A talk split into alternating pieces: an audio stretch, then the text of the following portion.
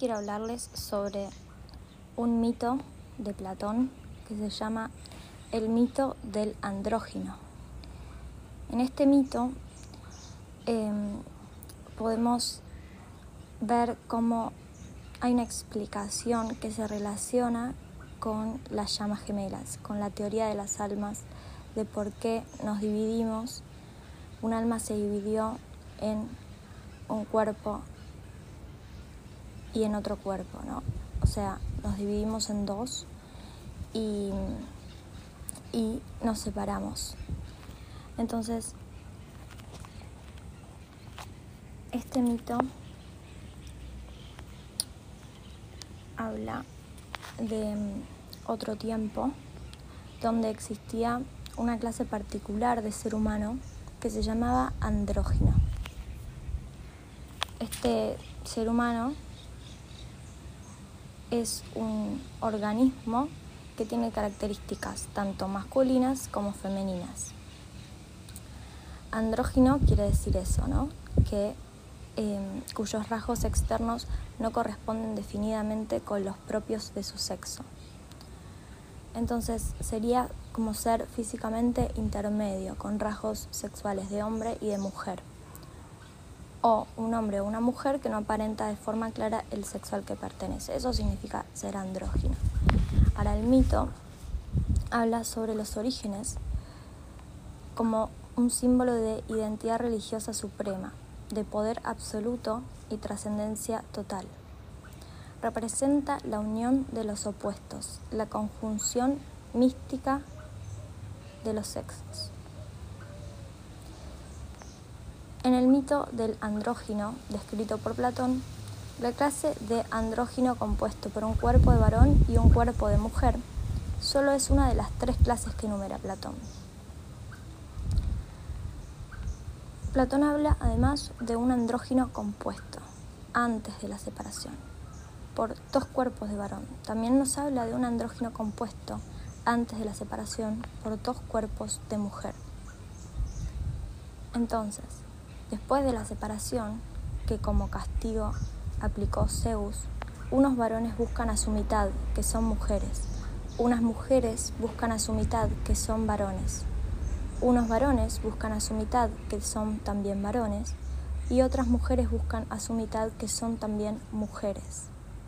Y acá es donde vemos este fenómeno de las llamas gemelas que se da, de entender que en realidad los sexos no, no son hombre y mujer, eh, sino que lo que importa es cuál es tu energía, cuál es tu complemento, ¿no? que, es totalmente normal y, igualmente regular em, que sea mujer con mujer, hombre con hombre o hombre con mujer. Y dice, a las mujeres que provienen de la separación de las mujeres primitivas, no llaman la atención los varones y se inclinan más a las mujeres. A esta especie pertenecen las tribades. Del mismo modo, los varones que provienen de la separación de los varones primitivos buscan el sexo masculino. Si se casan y tienen familia, no es porque la naturaleza los incline a ello, sino porque la ley los obliga. Es un escrito de Platón. En conclusión, el mito del andrógino que Platón desarrolla supone una explicación vital y emocional de las relaciones de pareja tanto heterosexuales como homosexuales. Dice, el amor es entonces la búsqueda del otro, porque sin el otro uno permanece como medio ser. Por lo tanto, abandonará el varón a su padre y a su madre y se unirá a su mujer y serán una sola carne. Génesis 2.24. La analogía esta de, de Platón nos hace referencia a esta necesidad de separarnos para poder vivir en la tierra, ¿no? en el 3D, como hombre, como mujer, y esa necesidad que tenemos de buscar a nuestro complemento para ser, para sentirnos completos. Y que mm, también se cree que así se desprende la fuerza del amor, que fue un castigo de Zeus separarnos para que aprendamos, para que encontremos a nuestra otra mitad y entendamos lo que es estar completos, valorar lo que es tener ese poder, ¿no? Nos define al amor como un íntimo anhelo de restitución de una plenitud perdida, de reencuentro con un total, uno mismo con el ser amado.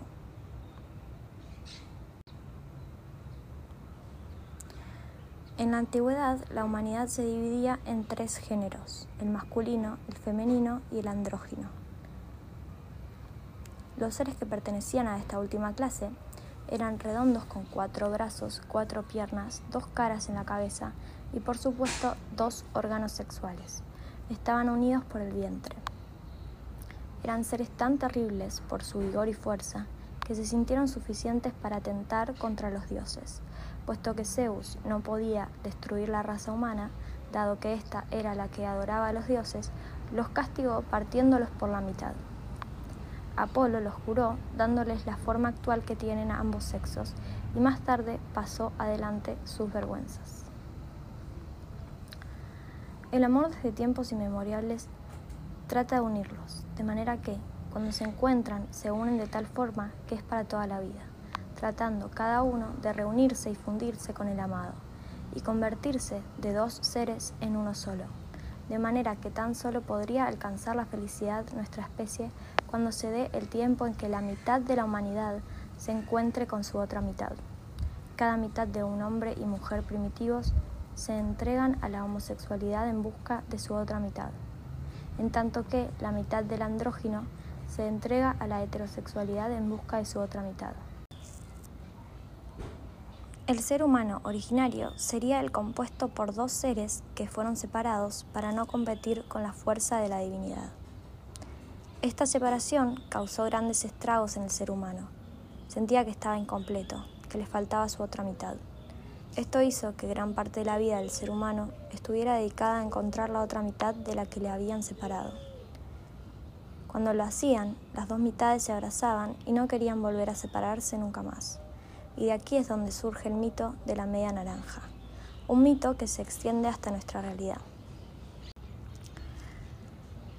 Se cree que de, esta, de este mito surge el concepto social de la media naranja. Y el concepto está equivocado en pensar que una media naranja es la persona perfecta, sino que es tu complemento divino opuesto y hecho a la perfección solamente para vos. Entonces, esa es la diferencia, como que no es perfecto porque todo va a ser hermoso, porque los que estamos en el proceso de llamas gemelas sabemos que, que el proceso de llamas gemelas no es perfecto, que, que genera mucho dolor, mucha sanación. Entonces, encontrar a tu llama gemela no es ese, ese mito de media naranja de que todo va a ser hermoso y perfecto, lo va a hacer cuando logres llegar a ese estado de conciencia de unión. Pero mientras tanto, no es el paraíso, no es hermoso, no es perfecto. Es justamente aceptar tu imperfecta realidad y el imperfecto ser que es perfectamente para vos. Y entender que hay almas, hay personas que, que no van a creer en esto, que no van a buscar no tienen esta necesidad de encontrar o de, sentirse completos con su llama gemela, porque no eran, o sea, su alma no está separada en dos, o sea, no tienen una llama gemela. Podrán encontrar un alma gemela y vivir muy felices y justamente tener esta capacidad de que sea simple, fácil, pero su alma no está deseando encontrar un complemento divino o tener un amor sagrado y, esto, ¿no? Que nos, que, nos fusione y nos dé un poder superior, ¿sí? Em, porque justamente no todo el mundo eh, en esta encarnación estuvo eh, siendo, si, si, seguimos esta teoría de este mito de Platón, digo, ¿no? Como no todos eran andróginos, ¿ok? O sea, em, entonces poder aceptar al que no lo entiende, al que no tiene esta necesidad, al que no está buscando o al que no cree en la media naranja o en las llamas gemelas, porque no tiene en sí tampoco la capacidad de entenderlo eh, hasta que no nos pasa, hasta que no lo vivimos y lo sentimos con nuestra llama gemela. Pero también es aceptar que hay muchas otras personas que sí lo están viviendo, que sí lo están sintiendo y que eso ya es validación suficiente que no tengo que esperar a que todo el mundo esté viviendo lo mismo que yo para saber que lo que, lo que yo estoy viviendo es válido. Porque me alcanza con entender que hay un grupo de personas que son como yo. No puedo esperar que todos seamos iguales. Y también entender esto de que las llamas gemelas somos complementos divinos, pero no quiere decir que tengamos que ser una mujer y un hombre, sino que perfectamente pueden ser dos mujeres llamas gemelas y dos hombres llamas gemelas, que no pasa por el sexo, sino que pasa por el alma completa que se separó en dos.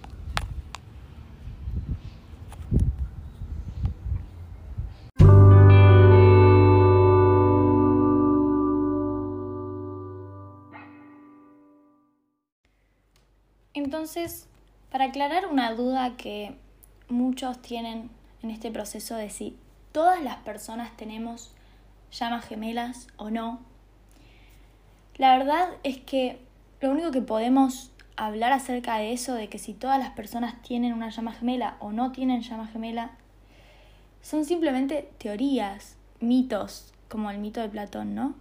Porque no podemos pararnos hoy en el lugar de persona superior, por así decirlo, que tiene todas las respuestas o verdad universal a algo que no podemos saber, porque yo sé que todos quieren saber si todos tenemos llamas gemelas o no, si, no sé, tantas preguntas que tenemos acerca de este proceso, pero pensar que hay una persona que nos puede dar esta respuesta es ponerlo en un lugar de persona superior, o sea, estamos hablando si alguien nos viene y nos dice qué pasa después de la muerte, digo, nadie puede saber con certeza absoluta y, y, hablar de eso como si fuera una verdad universal que aplica a todos, porque la realidad es que no lo podemos saber, no podemos saber si todas las personas tienen o no tienen a una llama gemela, pero sí podemos saber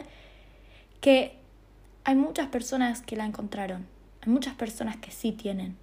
Entonces, si vos encontraste a tu llama gemela, ¿para qué te vas a preocupar por todo el mundo? ¿De qué te sirve querer saber si sos especial o no, si todas las personas tienen llamas gemelas o no? Porque eso es un planteo desde el ego. Y pararte también como maestro espiritual a decir que vos tenés la respuesta y que todas las personas tenemos o no tenemos llamas gemelas, también es desde el ego. Porque no es aceptar que hay cosas que no podemos saber, que seguimos siendo humanos y que seguimos sin tener todas las respuestas a esos misterios universales, porque somos humanos y no podemos más que hacer teorías, más que dar eh, nuestra propia, ¿no? nuestra propia creencia, nuestra propia idea de cómo para mí pasan las cosas, cómo para mí se responde a esta pregunta, pero hay muchos canales que hablan como si tuvieran la verdad absoluta y las cosas son así y punto. Y nadie las está cuestionando y, creo que ahí está también nuestro aprendizaje de ver si la información nos resuena o no cuando vamos a buscar información y, y no darle el poder afuera a personas que son como nosotros.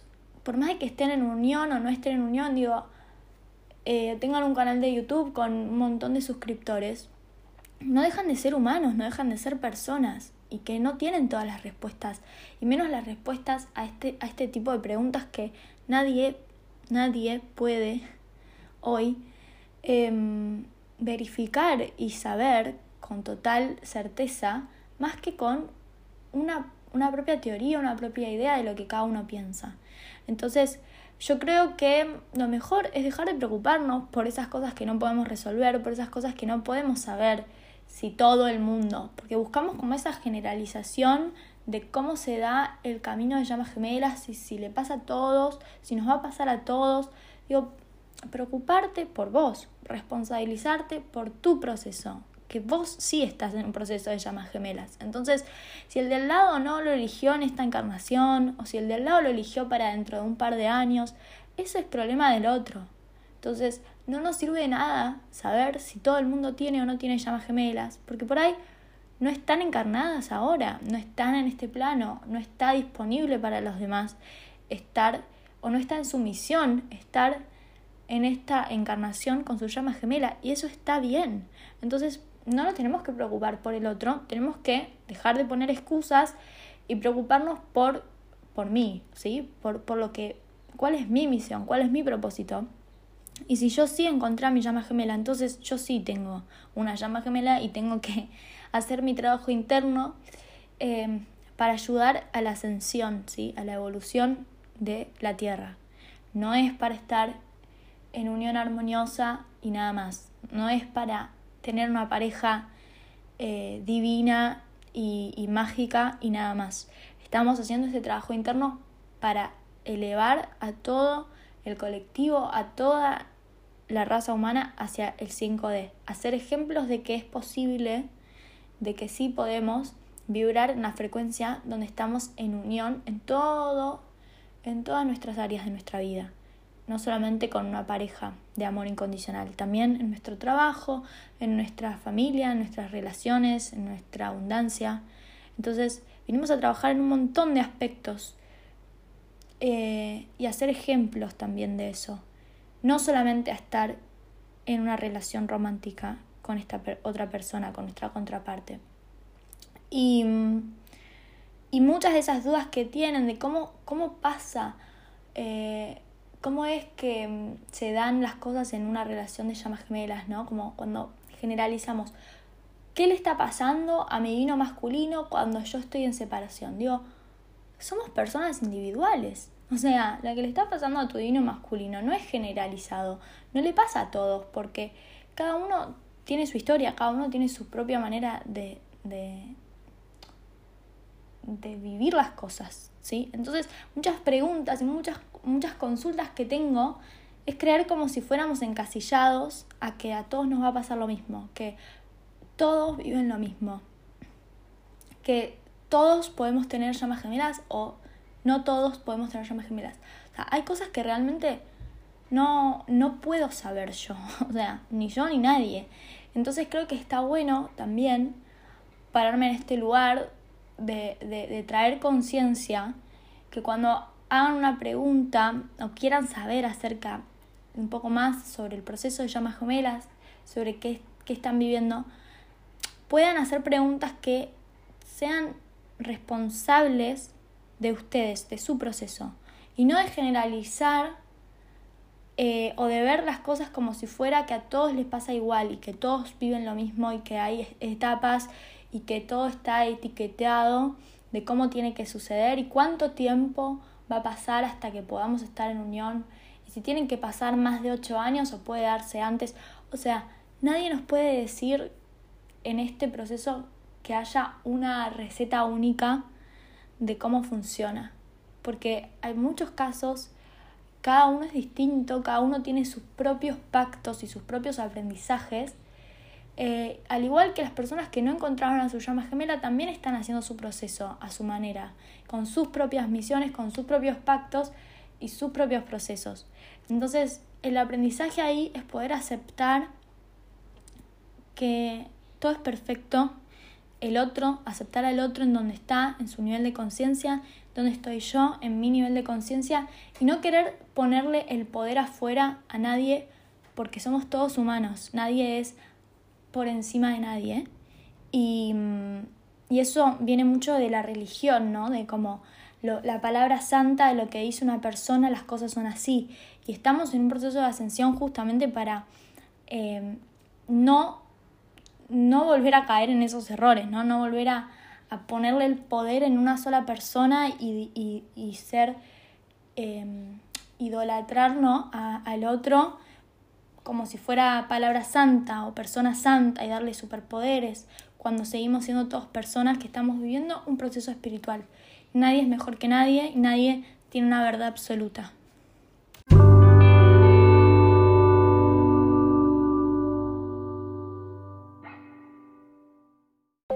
Les haya gustado este episodio. Si quieren contactarse conmigo, pueden hacerlo a través de mi mail indioencubierto.gmail.com o a través de Instagram arroba. Para reservar una asesoría conmigo de coaching individual o grupal, pueden hacerlo a través de estos medios. Los invito a unirse al grupo de Facebook Índigo Encubierto Llamas Gemelas para conectar con otros oyentes y suscribirse a mi canal de YouTube Índigo Encubierto para más información y contenido. Si creen que este podcast puede ayudar a alguien, les agradezco que compartan y me ayuden a ayudar. Gracias por escucharme. Si sentís que este podcast te aporta valor y querés contribuir con su creación enviando una donación, podés hacerlo a través de www.paypal.me barra índigo encubierto o desde el link en mi perfil de Instagram apretando en donación. Gracias por tu compromiso espiritual. Nos vemos pronto.